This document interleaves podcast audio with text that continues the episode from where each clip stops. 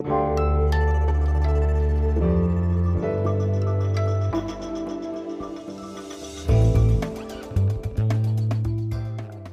Politikteil, der wöchentliche Politik-Podcast von Zeit und Zeit Online. Olaf Scholz muss jetzt handeln. Wir haben alles Mögliche probiert. Dabei sollte man euch die Hand abhacken und sollte euch auf dem Straßenrand sitzen. Andere Leute wollen zur Arbeit fahren. Wegen euch Penner komme ich jetzt zu spät, ja? Ja, das ist mir scheißegal. Wir werden beleidigt. Das ist extrem unangenehm, hier zu sitzen. Keiner von uns macht das gerne. Ab in den Knast, aber öfter Stelle. Seit Monaten blockieren Aktivisten der Gruppe Letzte Generation überall in Deutschland Straßen und Autobahnen. Andere attackieren Kunstwerke und kleben sich in Museen fest. Die einen sprechen von Notwehr, die anderen sehen in diesen Klimaprotesten nur eine selbst- und moralbesoffene Truppe von Pflegeln, die eigentlich ins Gefängnis gehört. Und Politiker von CDU und CSU haben sogar schon nach erheblichen Strafverschärfungen gerufen. Wir wollen diese Woche in das Politikteil darüber sprechen und auch über andere Proteste, solche von rechts. Und wir fragen, was ist eigentlich Protest und was ist Widerstand? Was ist moralisch legitim? Was ist juristisch gedeckt? Und vor allen Dingen, was funktioniert eigentlich und was heißt das in diesem Zusammenhang funktionieren? Und schließlich, wann kippt eine legitime Protestbewegung ins Radikale? ins Radikale, das sich dann nicht mehr legitimieren lässt. Hier ist wieder das Politikteil, der politische Podcast von Zeit und Zeit Online. Mein Name ist Heinrich Wefing. Ich leite den Politikteil der gedruckten Zeit in Hamburg. Und ich bin Tina Hildebrand. Ich äh, leite auch den Politikteil, nämlich mit dir zusammen, Heinrich. So ist es. Stimmt doch, oder? Das genau. stimmt immer noch, ja. Und über die ganzen Fragen, die du formuliert hast, sprechen wir diese Woche mit einem Mann, der sich mit Radikalismen auskennt, aber auch damit, wie man sie überwindet. Er war nämlich früher mal selbst ziemlich radikal und in den 70er Jahren ein führendes Mitglied des Kommunistischen Bundes Westdeutschland, einer maoistischen K-Gruppe. 1982 schloss er sich dann den Grünen an und setzte sich da dafür ein, die Grünen zu einer eher reformerischen Partei zu machen, die gemeinsam mit der SPD eine neue politische Mehrheit bilden sollte. Dazwischen war er noch Grünen-Vorsitzender und Bremer Senator. Wir haben nämlich schon festgestellt, das ist der erste Podcast mit einem Hund. Herr Füchs hat nämlich seinen Hund mitgebracht und zwei Bremern. Die zweite Bremerin, die äh, verraten wir gleich erst.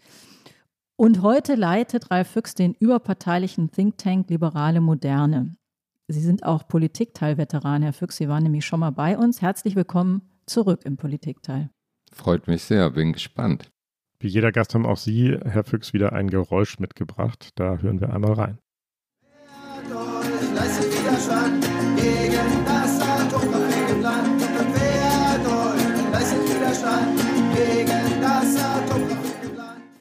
Sie lachen, Herr Füchs. Was, äh, was ist das? Was haben wir da gehört? Ja, das war ein äh, richtiges Lebensgefühl. Ja, dieses wehrt euch, leistet Widerstand und das erinnert mich schon an die neue Protestgeneration von heute, die gegen den Klimawandel und den Untergang der Menschheit äh, protestiert. Haben Sie das auch gesungen? Wehrt euch? Ja, manchmal habe ich auch gesungen, aber äh, ich gehörte eher zu der Fraktion, die dann äh, Parolen brüllte. Auf wie vielen Demos waren Sie in Ihrem Leben, Herr Füchs? Können Sie das so ungefähr eine Größenordnung sich erinnern? Also das waren Hunderte, wenn nicht Tausende.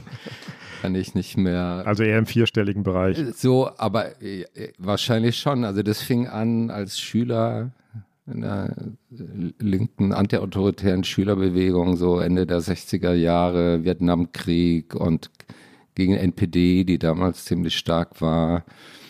Und meine letzten Demos waren hier vor der russischen Botschaft und gegen den, den Ukraine-Krieg.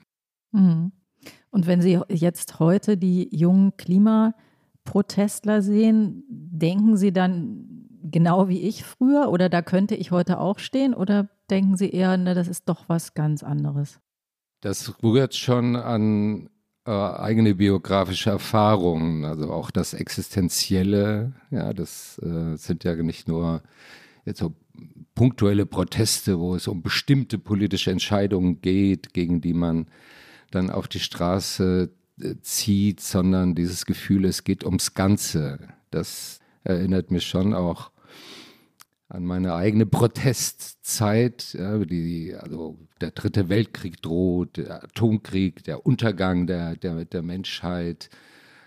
dann später das, das Waldsterben und die ökologische Katastrophe und Tschernobyl. Äh, so, das waren auch schon sehr existenzielle Motive. Meine Protestsozialisation ging dann aber sehr schnell in eine linksradikale sagen, Richtung und äh, es ging letztlich um gegen den Kapitalismus und äh, auch darin sehe ich jetzt wieder so ein paar Parallelen, weil die Klimabewegung oder Teile jedenfalls auch die Systemfrage stellt, weil sie den Klimawandel für ein Produkt des Kapitalismus hält, was ich nicht teile, aber das ist eine sehr tief sitzende Interpretation.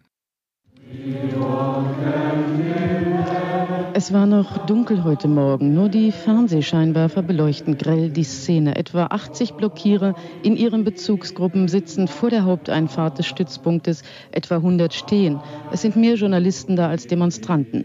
Drei berittene Polizisten sind da, zwei mit Schäferhunden, wenige Schutzpolizisten, kein amerikanischer Soldat ist direkt hinter dem NATO-Draht zu sehen. Herr Böll, warum sind Sie hier nach Mutland gekommen, um sich an der Blockade zu beteiligen? Um äh als Bürger der Bundesrepublik Deutschland zum Ausdruck zu bringen, dass ich die geplante Aufstellung der Raketen für eine Verringerung unserer Sicherheit halte, nicht für eine Erhöhung. Ziviler Ungehorsam, Proteste, Blockaden, das ist alles ja nicht neu. Sie haben es schon gesagt, Herr Füchs, an vielen dieser Aktionen waren Sie auch selber beteiligt. Das gab es immer wieder in Deutschland. Eben haben wir zwei Töne zu den Protesten gegen die NATO-Nachrüstung 1983 vor dem Stützpunkt Mutlang gehört. Aber das klang also ja fast wie in der Kirche. So war es nicht. Das war so fromm. Also das gab es auch. Sie haben es radikaler in Erinnerung. Ja, das gab es auch, aber. Naja, wir haben auch einen Ton von Heinrich Böll, dem Literaturnobelpreisträger, rausgesucht. Das war dann vielleicht nicht das Radikalste, was da am Start war. Ja, da wäre ein sehr ziviler Mensch, Heinrich Böll. Eben, eben, genau. Absolut. Aber es gab nicht nur Mutlagen, sondern es gab auch die Startbahn West, es gab immer wieder die Proteste gegen Castor Atommülltransporte. Zuletzt gab es die Aktion von Ende Gelände gegen Braunkohleabbau und Forstabholzung und so weiter.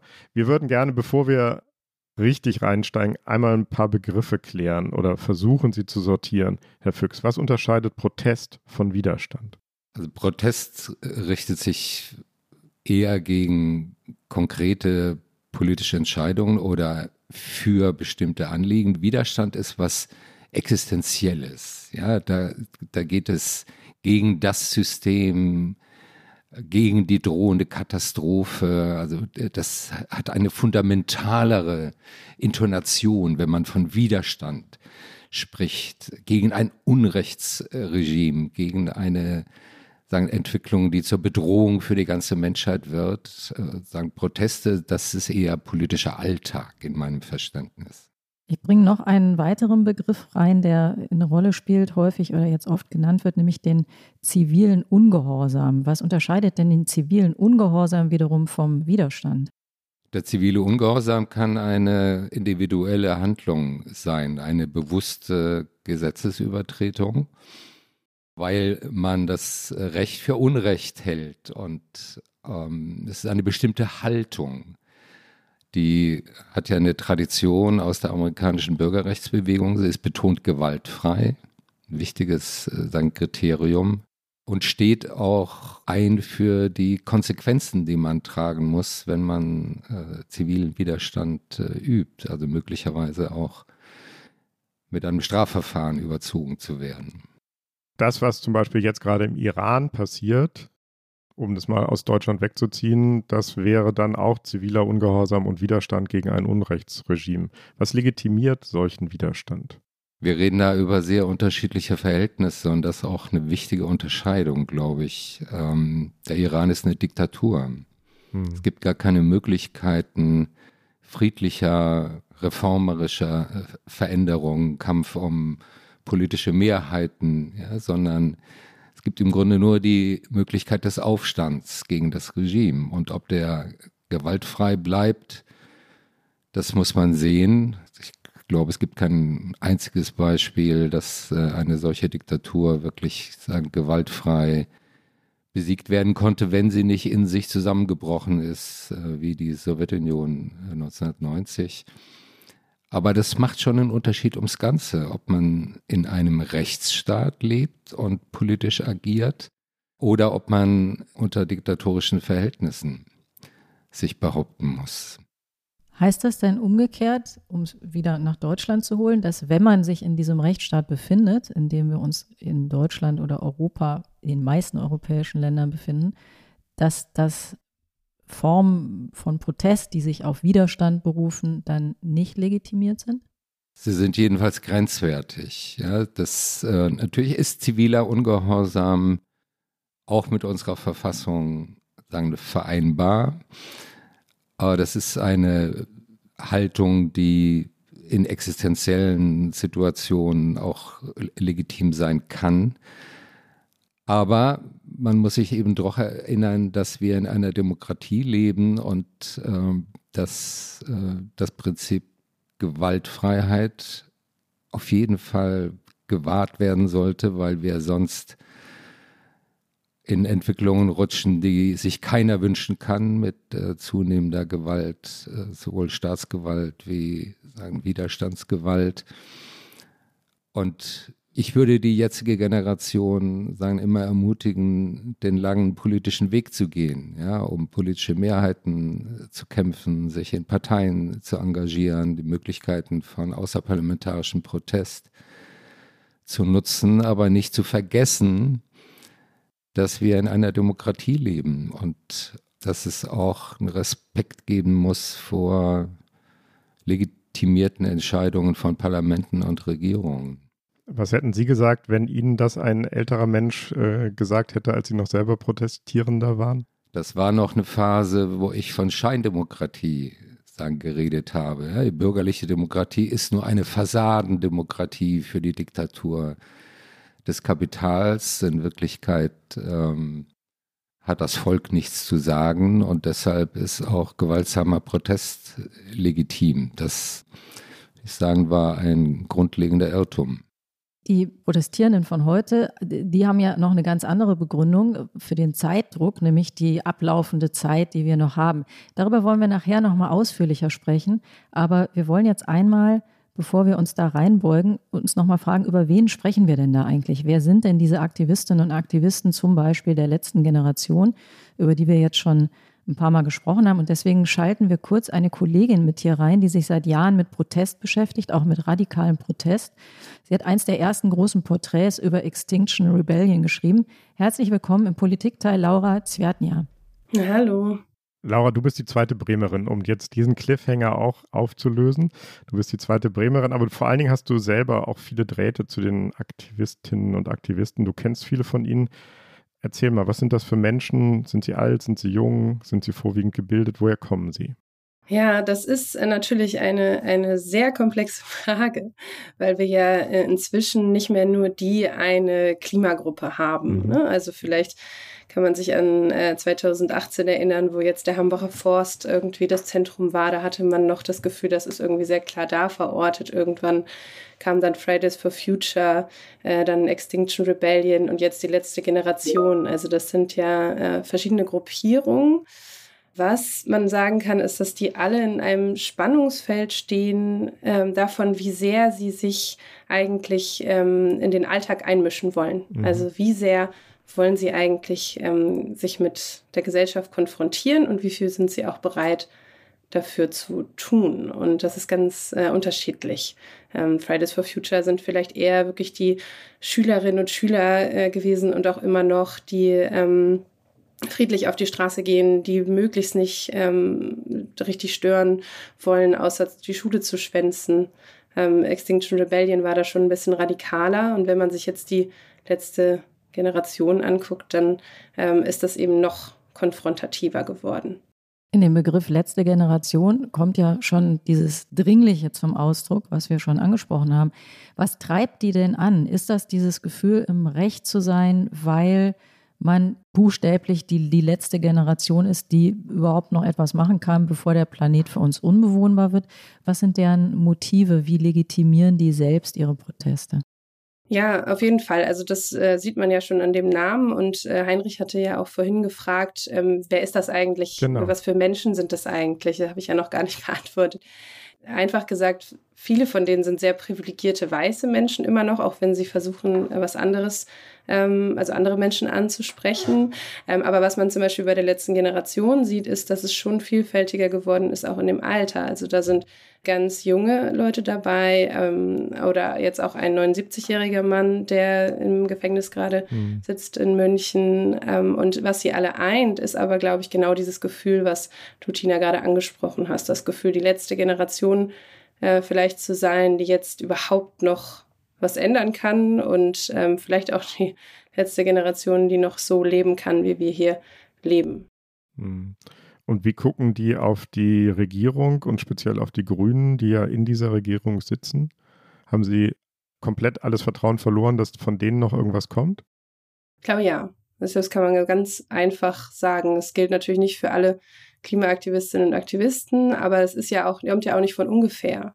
Also als ich damals angefangen habe, die äh, Proteste zu äh, intensivst zu beobachten, da gab es noch ganz viel Hoffnung. Da gab es diese riesen äh, Proteste 2018, 2019 ähm, und man hat danach gesehen, ähm, es hat sich eigentlich kaum was verändert und ähm, in der realen Politik, also natürlich hat sich was verändert, es ist ja viel präsenter geworden, das muss man ja auch sagen, aber es hat sich in der realen Politik nicht so viel verändert, wie sie sich wünschen und äh, da sieht man jetzt eben, dass das ein, ein großer Frust ist und speziell auch bezogen auf die neue Bundesregierung, wo ja die Grünen drin sitzen, von denen man es noch am ehesten hätte erwarten können. Hm. Das heißt, den Appell von Ralf Füchs auf die lange Linie zu setzen, sich dem politischen Prozess auszusetzen, der in Demokratien zwangsläufig immer eine mühsame und langwierige Sache ist, das äh, lehnen die ab für sich.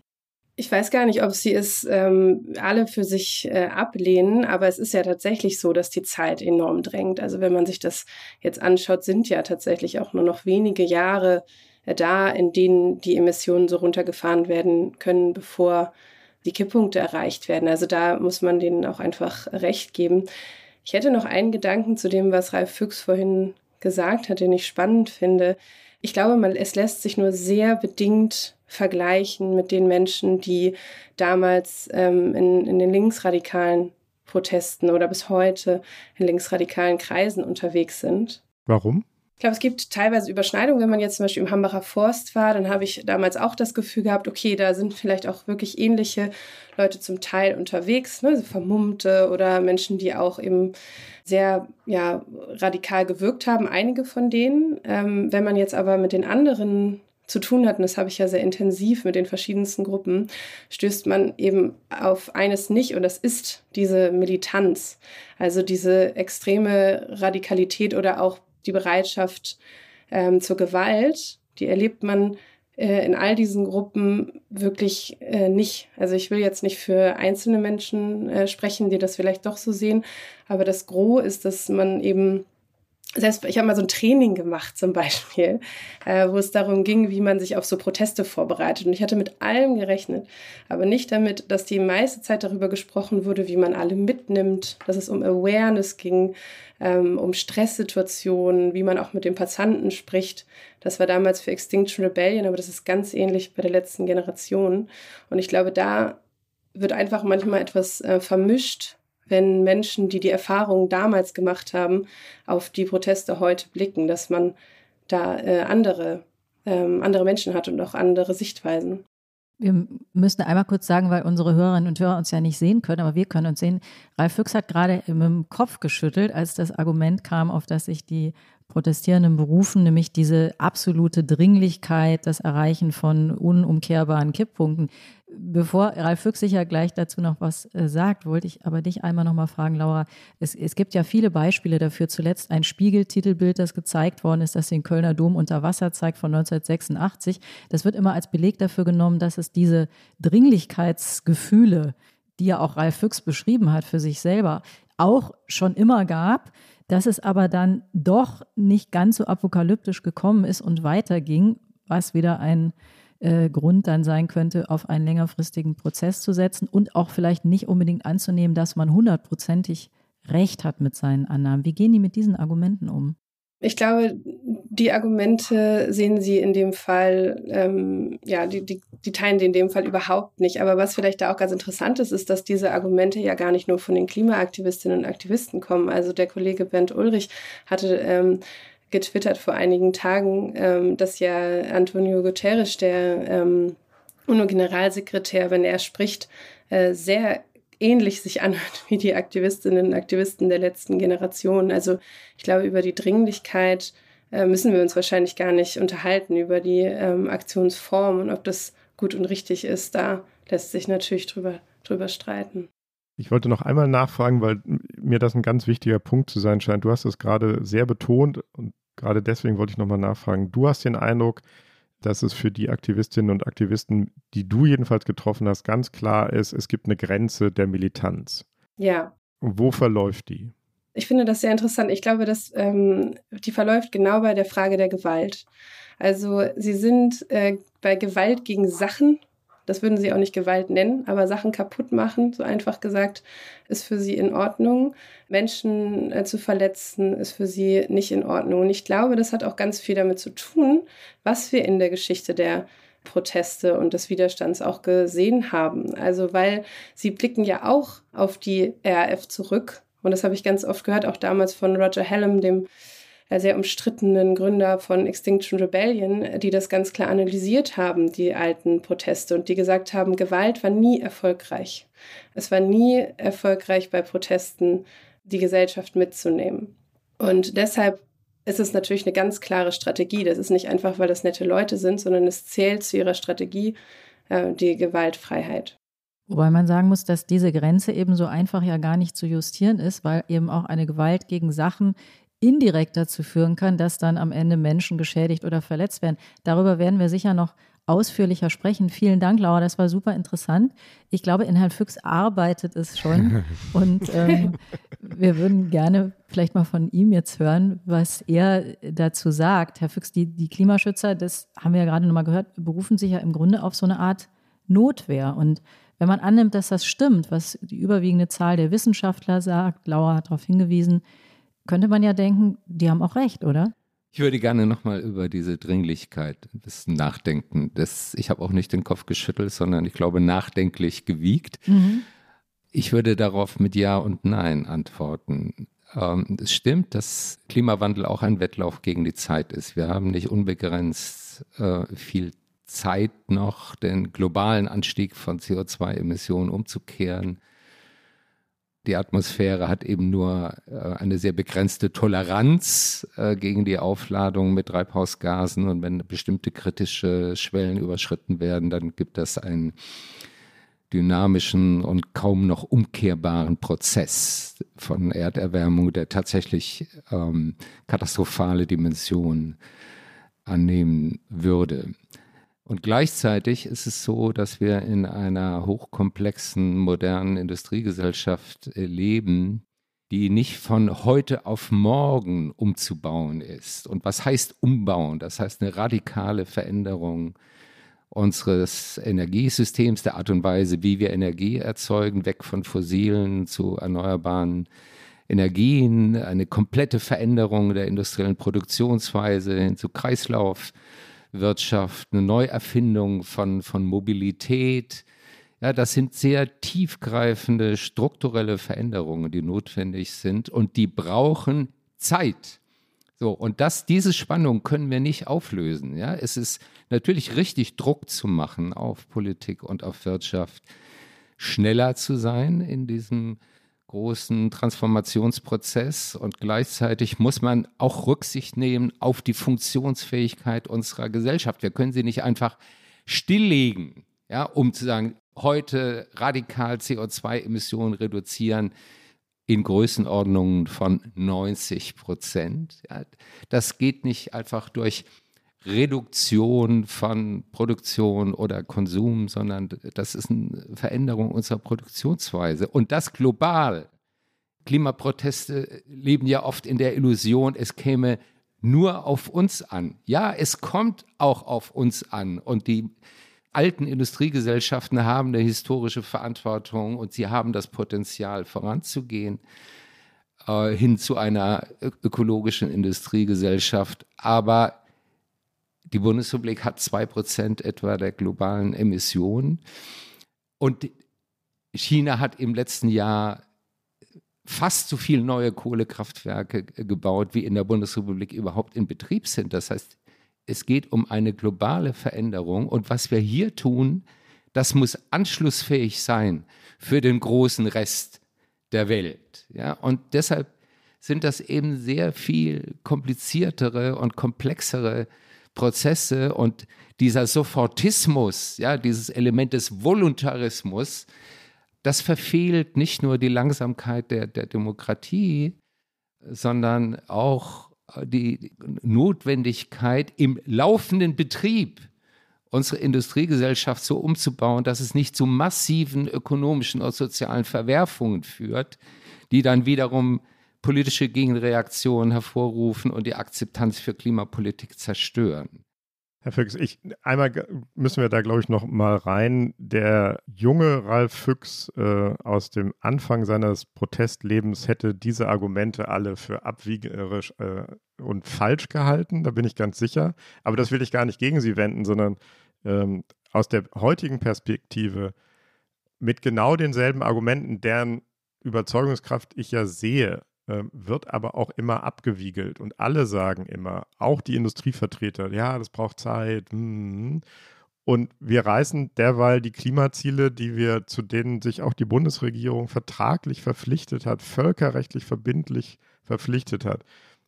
Das Bundesverfassungsgericht hat gerade gesagt, es geht zu langsam. Leute, es geht zu langsam. Es werden mehr SUVs zugelassen auf Deutschlands Straßen als jemals zuvor. Und dann zu sagen, naja, es braucht aber alles Zeit. Und jetzt kommt der Krieg und plötzlich geht es ganz schnell auf russisches Gas zu verzichten. Also auf russisches Gas zu verzichten heißt aber eben noch lange nicht aus fossilen Energien komplett auszusteigen. Das Nein, aber es gibt gerade. disruptive Es werden LNG-Terminals gebaut und Kohlekraftwerke wieder reaktiviert. Etwas, was ich mir selber nicht habe träumen lassen. Aber wir haben entdeckt, dass die Energiesicherheit einer, einer, einer Gesellschaft, das ist sozusagen ihre Lebensader. Das heißt, wir können das Energiesystem nur so schnell umbauen, wie wir gleichzeitig die Sicherheit der Energieversorgung garantieren können. Sonst bricht sehr viel mehr sagen, zusammen als nur dieses oder jenes sagen, Unternehmen. Und aus diesem Spannungsfeld kommen wir nicht raus. Ich bin doch selbst jemand, der und zwar schon ziemlich lange, für eine ambitionierte Klimapolitik äh, wirbt. Und der sagen, versucht, diesen Veränderungsprozess voranzutreiben, auch übrigens mit der Industrie, ja, etwa Chemieindustrie, klimaneutral zu machen, was keine Fata Morgana ist, was aber eben enorme Investitionen erfordert, die bestimmte Zeiträume äh, brauchen, um diese Industrie unabhängig zu machen von Öl und Gas und komplett auf erneuerbare Energien umzustellen. Politik muss dafür sagen, die regulativen Rahmenbedingungen setzen, etwa Emissionshandel, CO2 mit einem steigenden Preis äh, versehen, um den Druck sagen, zu erhöhen.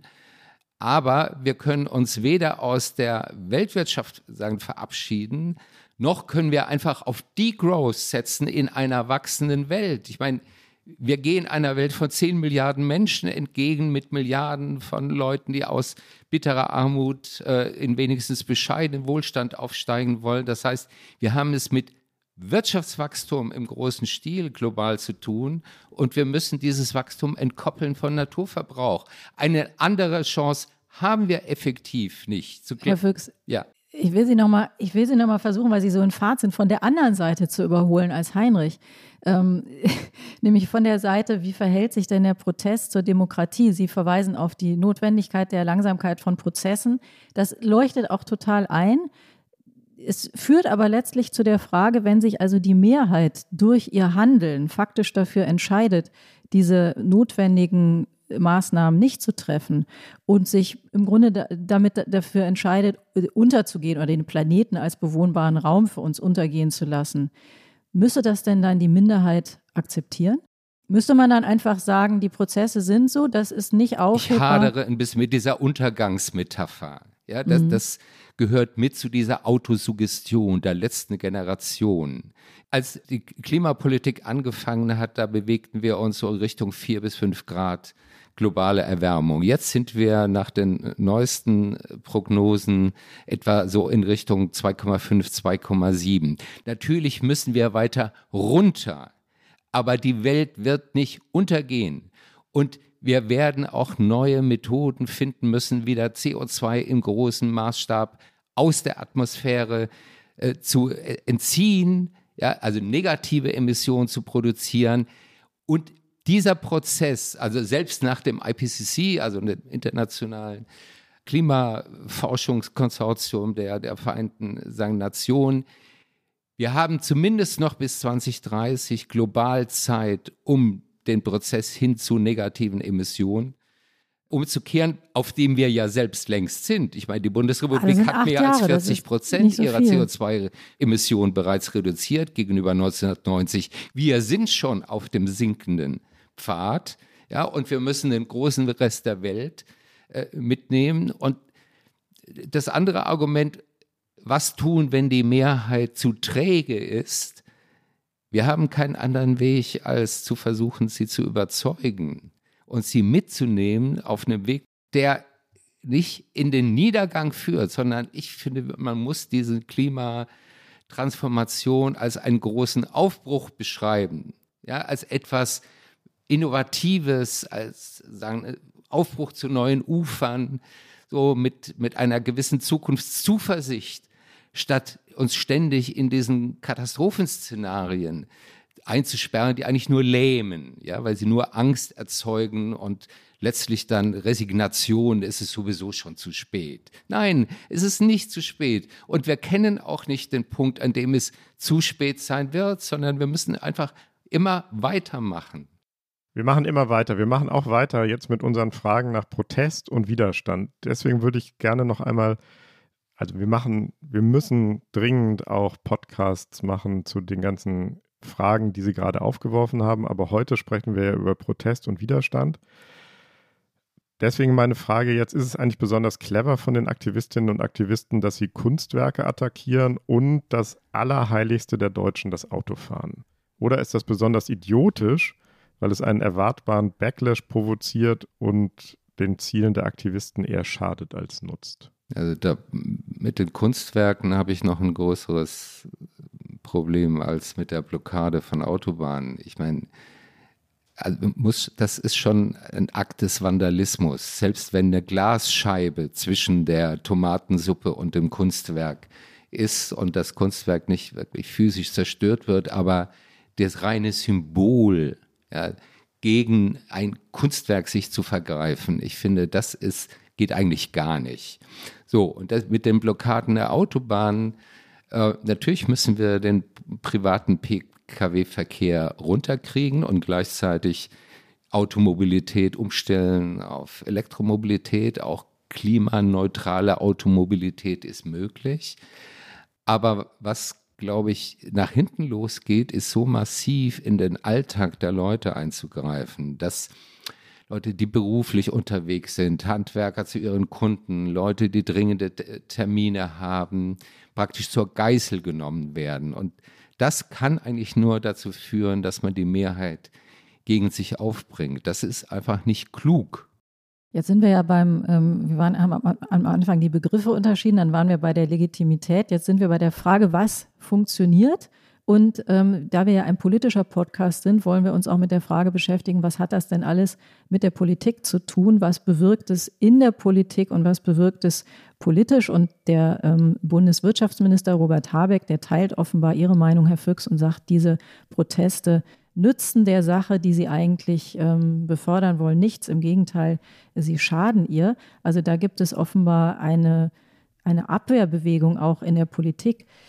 Wie ist das denn in der Bewegung selbst? Es ist ja jetzt auch häufiger die Rede von einer Ökoraff, die sich da gründen könnte. Sie haben ja aus eigener Erfahrung hautnah erlebt, wie Radikalisierung funktionieren, wie sie möglicherweise zwingend werden oder auch nicht. Ist das ein total übertriebener Vorwurf oder ist da was dran? Ist das berechtigt. Ja, wir haben ja gerade gehört, dass offensichtlich Gewaltfreiheit sei es aus ethischer Überzeugung, sei es aus taktischen Motiven, also wenn gesagt wird, Gewalt schadet uns äh, eher als Mittel, das ist ja kein prinzipielles Argument, sondern es ist ein taktisches sagen Argument, das aber sagen auch jetzt in der, radikalisierten Protestbewegung gegen den Klimawandel und die Trägheit der Klimapolitik offenbar Gewaltfreiheit noch äh, hochgehalten wird. Ich hoffe, dass das so bleibt. Ich bin selber äh, in Situationen gewesen, wo ich nicht sehr weit entfernt war von Leuten, die dann zur RAF gingen. Auch, würde ich sagen, aus Motiven von Verzweiflung. Ja, also in der Autosuggestion, ein neuer Faschismus äh, steht ins Haus, Völkermord, äh, sagen, in, in äh, sagen Vietnam. Und da sehe ich schon eine strukturelle Versuchung. Ja, wenn man äh, sich selbst davon überzeugt, das ist jetzt die letzte Gelegenheit, den Untergang der Menschheit zu verhindern, dann ist die Gefahr groß, dass man sagt, und dafür ist jedes Mittel recht. Und es ist eine sehr wichtige Auseinandersetzung, dass der gute Zweck eben nicht jedes Mittel heiligt. Ja, und dass sowohl die Demokratie ein Wert an sich ist, ja, dass die Demokratie darf nicht geopfert werden im Interesse des Klimanotstands, ja, den in den Griff zu kriegen, aber auch Gewaltfreiheit ist eben eine zivilisatorische Errungenschaft. Und es gibt sagen, keine, äh, gerecht, keine Rechtfertigung aus der drohenden Gefahr heraus äh, zu Gewalt äh, zu greifen. Und die Unterscheidung zwischen Gewalt gegen Sachen und Gewalt gegen Menschen, das ist eine ziemlich abschüssige Ebene. Das ist keine feste Grenze. Das ist das vielleicht jetzt doch mal ein Punkt, weil wir über, über Gewalt gesprochen haben, über Radikalisierung, aber die Kritik oder die Fragen, die man sich stellen kann und muss, fangen ja weit unterhalb davon an. Es gab hier in Berlin den Fall einer Fahrradfahrerin, die tragisch ums Leben gekommen ist von einem ähm, LKW überrollt wurde und der dann nicht schnell genug geholfen werden konnte. Gleichzeitig gab es eine Klimademonstration und in der Folge hatte sich ein Stau gebildet und da wird nun anhaltend darüber gestritten, warum diese Radfahrerin ums Leben gekommen ist, ob sie letztlich ein, ein Opfer des Lkw oder des Autoverkehrs geworden ist oder auch der Tatsache, dass durch den Stau ähm, Rettungsmaßnahmen zu spät eingeleitet werden konnten. Da gibt es unterschiedliche Aussagen dazu, aber man sieht an diesem Beispiel, egal was da am Ende im Untersuchungsbericht stehen wird, dass auch unterhalb von, einer, von einem Entschluss zur Militanz natürlich Folgen von solchen Protesten eintreten können. Und dieses Beispiel kann man sich ja mannigfach ausmalen, dass äh, irgendwelche Helfer zu anderen nicht kommen können, weil sie im Stau feststecken, wo es also nicht nur darum geht, ein SUV-Fahrer ist traurig, dass er nicht noch schneller über die Autobahn brettern kann, sondern wo also wirklich auch möglicherweise Schäden entstehen, wenn auch nicht immer ganz so tödliche. Mir fallen dazu zwei Kommentare ein. Das erste, ja, eine Politik, die auf Lahmlegung unserer Gesellschaft zielt, geht nach hinten los. Ja? Und die hat dann auch Verluste und Opfer, die man nicht einkalkuliert hat. Ja, da hängt zu vieles mit äh, zu vielem zusammen. Ja, wenn man sagt, wir legen den Verkehr lahm oder wir legen bestimmte sagen, Betriebe lahm, das hat Kettenwirkungen. Und das ist auch als eine Strategie eigentlich genau die falsche. Ja, es geht nicht um Lahmlegung, sondern es geht um Innovation, um Transformation, um Veränderung zum Positiven. Darf ich einmal ganz kurz dazu sagen, die, die Vertreter der letzten Generation legen großen Wert darauf. Wir haben auch einen O-Ton dazu, können wir gleich nochmal hören, äh, zu sagen, wir achten darauf, dass es Rettungsgassen gibt, dass alle Hilfsfahrzeuge durchkommen. Ich wollte es nur einmal gesagt haben, die sehen das Problem und sagen, wir kommen damit klar. Also erstmal bedrückt es mich sehr, dass Menschen im Straßenverkehr verletzt werden, dass diese Frau gestern verletzt wird. Das tut mir weh zu wissen, das ähm, verletzt mich sehr. Und die Sicherheit aller zu gewährleisten, ist immer unser höchstes Anliegen. Deswegen haben wir immer eine Rettungsgasse, um möglichst schnell Blaulicht durchlassen zu können. Und wir gehen diesen Protest nicht leichtfertig ein. Das war Carla Hinrichs, eine der Sprecherinnen der letzten Generation. Ja, gut so. Und trotzdem fand ich die Reaktion ein bisschen zu kaltschnäuzig. Also auch wenn es gar keine kausale Verkettung gibt, also dass die Blockade gar nicht ursächlich dafür war, dass dann letztlich diese Frau nicht gerettet werden konnte, ging mir das ein bisschen zu glatt. Ja, und ich hätte mir schon gewünscht, dass da ein Moment des Erschreckens gibt und nicht einfach diese routinemäßige Argumentation, ja, seht ihr, der Autoverkehr kostet eben Leben. Ja, er kostet Leben, aber man kann darüber nicht so die eigene Verantwortung komplett negieren. Wir haben jetzt äh, lange und viel über die Klimaproteste gesprochen, die ähm, im Moment besonders präsent sind und die natürlich bei allem auch mit Sympathie begleitet werden, weil man das Anliegen versteht oder weil es für ein gutes Anliegen gehalten wird. Es gibt aber auch ja andere Proteste. Auch Reichsbürger und Querdenker nehmen für sich in Anspruch, zivilen Ungehorsam zu leisten. Gibt es gute Proteste und schlechte Proteste, Herr Füchs? Das ist eine interessante Frage. Ähm, ich würde sagen, der Protest und auch der Begriff ziviler Ungehorsam und Widerstand hat seine Unschuld verloren. Spätestens mit Pegida. Also die verstehen sich ja explizit als eine Bürgerbewegung gegen aus ihrer Sicht sagen, autoritäre Politik, die massiv in den Alltag der Menschen sein, eingreift und äh, die nicht hinhört, ja, und sozusagen Eliten ähm, die nur ihre eigenen Interessen verfolgen. Ich teile diese Argumente alle nicht, muss ich jetzt hoffentlich nicht sagen. Aber in ihrem Selbstverständnis treten die natürlich auch für eine richtige und für eine gute Sache ein. So, und natürlich muss man sich mit ihnen auseinandersetzen über ihre Ziele, über ihre sagen, Motive, äh, und es ist nicht alles gleich. Ja? Nicht jeder Protest ist gleichermaßen ethisch oder politisch sagen, gerechtfertigt. Das ist dann aber eine politische Auseinandersetzung. Aber vor dem Recht haben zunächst mal sind alle gleich und haben das Recht zu protestieren, haben das Recht auf Demonstrationen, haben das Recht auf freie Meinungsäußerung. Und nicht alles, was äh, sich eben als äh, Bürgerbewegung oder als äh, Protest von unten äh, formiert, ähm, ist am Ende äh, dient der Demokratie. Ja, das ähm, könnten wir historisch wissen aus den 30er Jahren, wo wir Massenbewegungen und Massenproteste hatten. Einmal Faschismus, aber auch von der anderen Seite die kommunistischen Massenbewegungen, die gegen die Demokratie angetreten sind. Und deshalb muss man sehr vorsichtig damit sein, ähm, Proteste schon dadurch zu legitimieren, dass sie von unten kommen oder dass sie von den Massen getragen werden. Jetzt haben Sie das äh, Stichwort Recht eingeführt und wir halten ja in diesem Podcast nicht nur reichlich Bremer und Bremerinnen vor, sondern auch, äh, haben auch Juristen hier, Heinrich, dich nämlich. Wie sieht das denn juristisch eigentlich aus? Unterscheidet die Justiz zwischen der Legitimität von Protesten, ähm, unterscheidet die nach, ihren, nach ihrer Motivation? Spielt es irgendeine Rolle?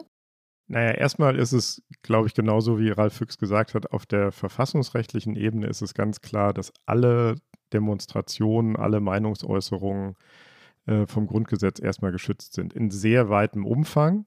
Und das Bundesverfassungsgericht hat einen sehr robusten Begriff von Meinungsfreiheit und Demonstrationsfreiheit. Da wird sehr viel zugelassen, äh, was sehr vielen auch nicht passen würde. Also da werden auch immer wieder Neonazi-Aufmärsche genehmigt, die von den zuständigen Ämtern verboten worden sind. Auf der strafrechtlichen Ebene ist es erstmal so, dass natürlich die Juristen sagen, wir machen kein Gesinnungsstrafrecht, ähm, niemand wird für seine Gesinnung äh, verurteilt, aber wir gucken auch nicht, in welcher Gesinnung solche Taten begangen werden. Aber das ist nur, wie immer bei den Juristen, im Prinzip richtig. Und es gibt natürlich an vielen Punkten Dinge, die da ineinander greifen. Also wenn man sich, es geht ja vor allen Dingen um den Straftatbestand der Nötigung.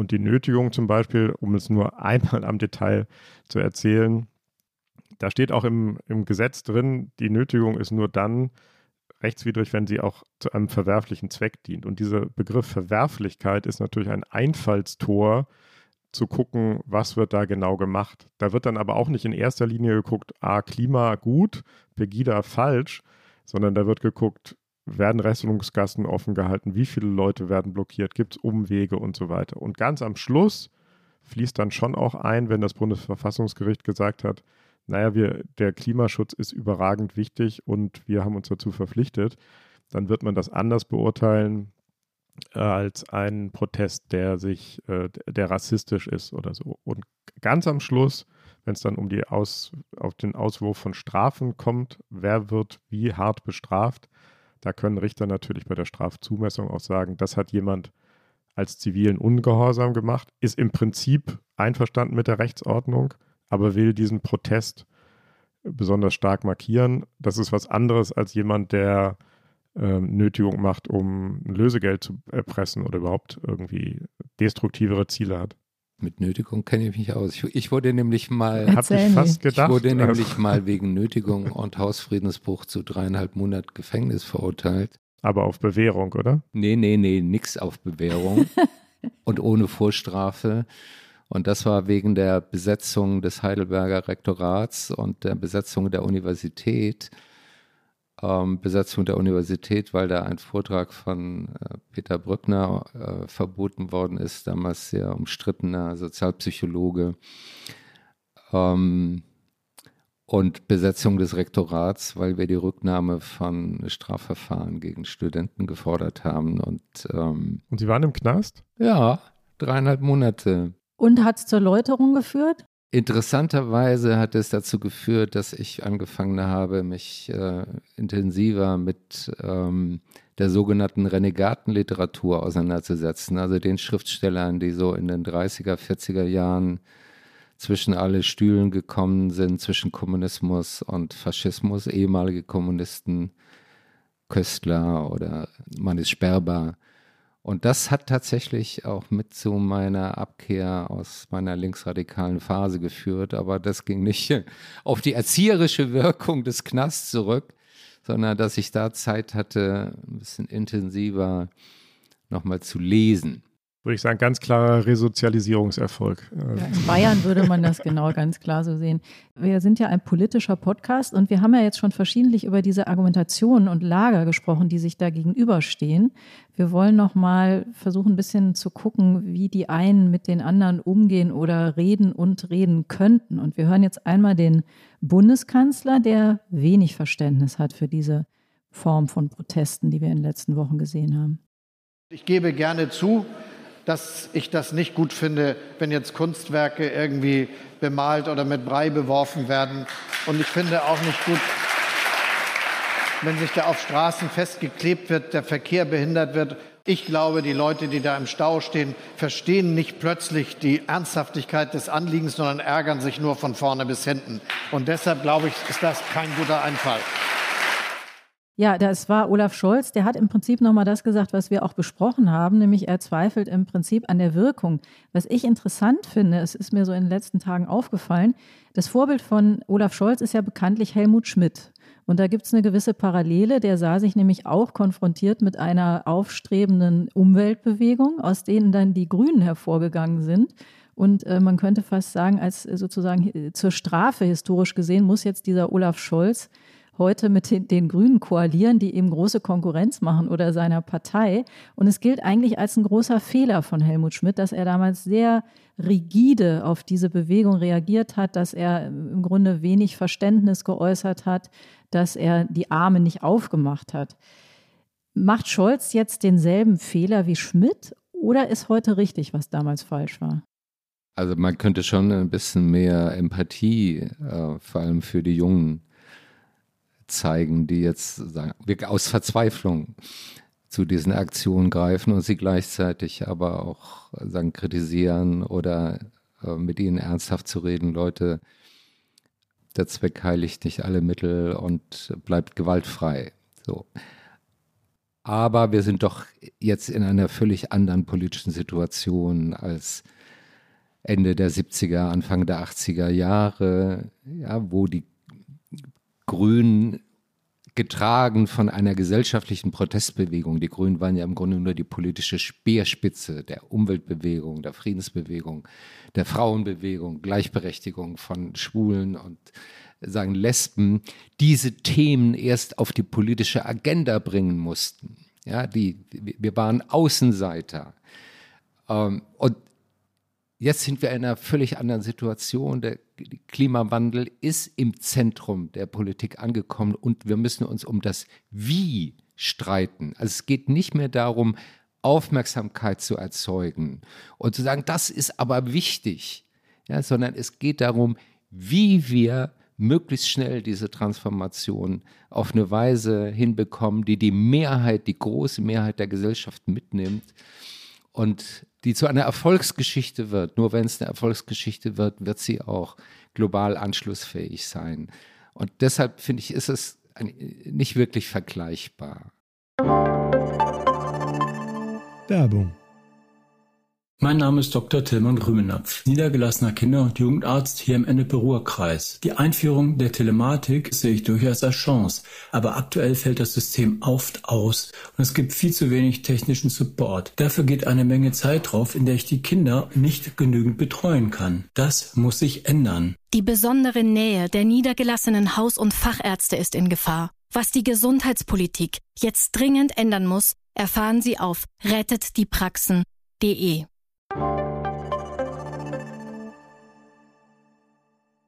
Aber wir haben eben von Laura auch gehört, die Grünen haben jedenfalls in den Teilen der Bewegung, die Laura sich ein bisschen näher angeguckt hat, auch jedes Vertrauen verloren und von denen geht, also auf die setzt niemand mehr politisch Hoffnung.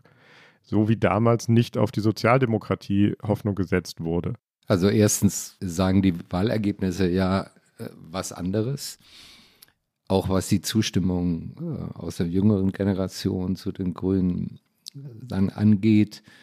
Und zweitens sind die Grünen jetzt an einem Punkt, und das muss man erklären und darüber muss man sich auseinandersetzen, dass sie es mit der Realität zu tun haben und nicht einfach wünsch dir was in der Regierung machen können. Und zwar nicht nur deshalb, weil sie nicht über 51 oder 52 Prozent verfügen äh, der Sitze im sagen, Parlament und nicht allein regieren. Selbst wenn sie allein regieren würden, müssten sie Rücksicht nehmen auf ökonomische Realitäten, auf äh, sagen, technologische Probleme, wie lange dauert es, um Industriezweige umzustellen oder den Verkehr äh, neu aufzustellen. Also ja, also wir arbeiten uns an der Wirklichkeit ab. Und es ist völlig okay, dass es äh, Stimmen gibt, die sagen, uns geht das zu langsam und äh, wir müssen äh, entschlossener werden. Und trotzdem entkommen wir nicht dieser komplexen Auseinandersetzung mit der Realität.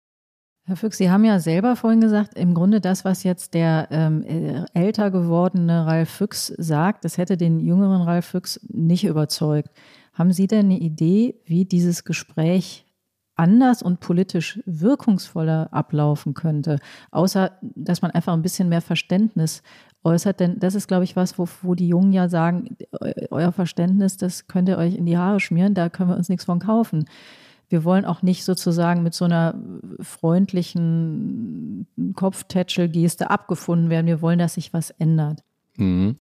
Und genau darauf kommt es an. Man muss zeigen, wie es geht. So, wir, wir brauchen eine glaubwürdige Erzählung zum Umbau unserer Industriegesellschaft, die Hoffnung macht und die die Verzweiflung zumindest mindert, ja, dass wir zu spät kommen könnten. Und ich glaube, alles hängt daran, dass wir eine solche Vision äh, sagen, entwickeln und sie dann auch unterfüttern durch reale politische und technologische, wirtschaftliche Veränderungen, Umbau unserer Infrastruktur, die sagen, so geht es. Ja, und mir fehlt das so ein bisschen, diese, diese große Erzählung, das geht ja weit über die Energiewende und über ambitionierte Ziele, Ausbau erneuerbarer Energien hinaus. Ich glaube, dass nur wenn man eine neue Fortschrittserzählung findet, dass es dann möglich sein wird, diese wütende Verzweiflung umzukehren in etwas, ja, wir schaffen das. Ja, dieses Gefühl, wir, wir können das schaffen und wir sind nicht zu spät. Es gibt nicht diesen archimedischen Punkt, von dem aus man die Klimakatastrophe von heute auf morgen aufhalten kann, aber äh, wir brauchen sagen, überzeugende Konzepte, die sowas Zukunftsfähiges haben. Hm. Herr Füchs, ganz zum Schluss nochmal eine persönliche Frage. Wann haben Sie zuletzt eine Straße blockiert und wann würden Sie es nochmal machen? Straße blockiert, äh, das glaube ich schon jetzt länger her, so explizit als äh, Verkehrsblockade, aber natürlich finden Demos und Kundgebungen auf der Straße äh, statt. Und äh, als wir vor der russischen Botschaft demonstriert haben, war halt unter den Linden auch äh, blockiert. Das war es wieder, das Politikteil, der politische Podcast von Zeit und Zeit Online. Wenn Sie uns schreiben wollen, liebe Hörerinnen und Hörer, mit Vorschlägen, wen wir einladen sollen, welche Themen wir weiter diskutieren, zum Beispiel zur Klimawandel, zur Klimakatastrophe, dann schreiben Sie uns gerne. Unsere Mailadresse lautet daspolitikteil.zeit.de. Ja, und wir bedanken uns wieder ähm, bei unserer fabelhaften Produktionsfirma, den Pool Artists und bei Felix, der uns immer ganz äh, geduldig hier durchführt und hinterher alles schön macht. Wir danken Katja Gerland, die uns heute unterstützt hat bei der Tonrecherche. Wir danken unseren Zeit Online Podcast-Paten Pia und Ole und natürlich ganz besonders Ihnen. Und wir danken natürlich Laura, nicht zu vergessen, der einen Bremerin und natürlich dem zweiten äh, Bremer, unserem Hauptgesprächsgast dieses Mal, Ralf Füchs. Herzlichen Dank, dass Sie da waren. Ich bedanke mich.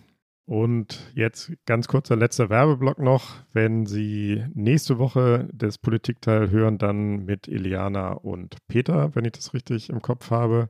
Und wenn Sie so lange nicht warten können, dann können Sie im Zeit-Podcast-Universum noch ganz viele andere Podcasts hören. Einen wollen wir jetzt nochmal nennen, weil er auch zum Thema passt. Es gibt einen neuen freundlichen Krisenpodcast von unseren Kolleginnen Petra Pinzler und Stefan Schmidt und der heißt Auch das noch. Das sollten Sie sich auch noch anhören. Auch das noch anhören. Herr Füchs, gibt es denn irgendetwas, wofür Sie sich festkleben würden oder lehnen Sie das Festkleben generell als politische Äußerung ab?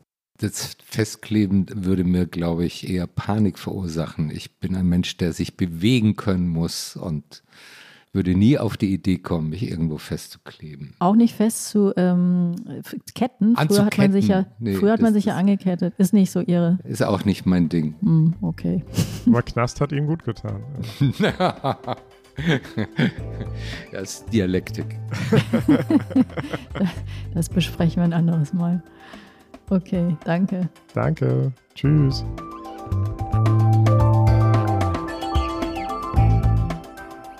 Das Politikteil ist ein Podcast von Zeit und Zeit Online, produziert von poolartists.de.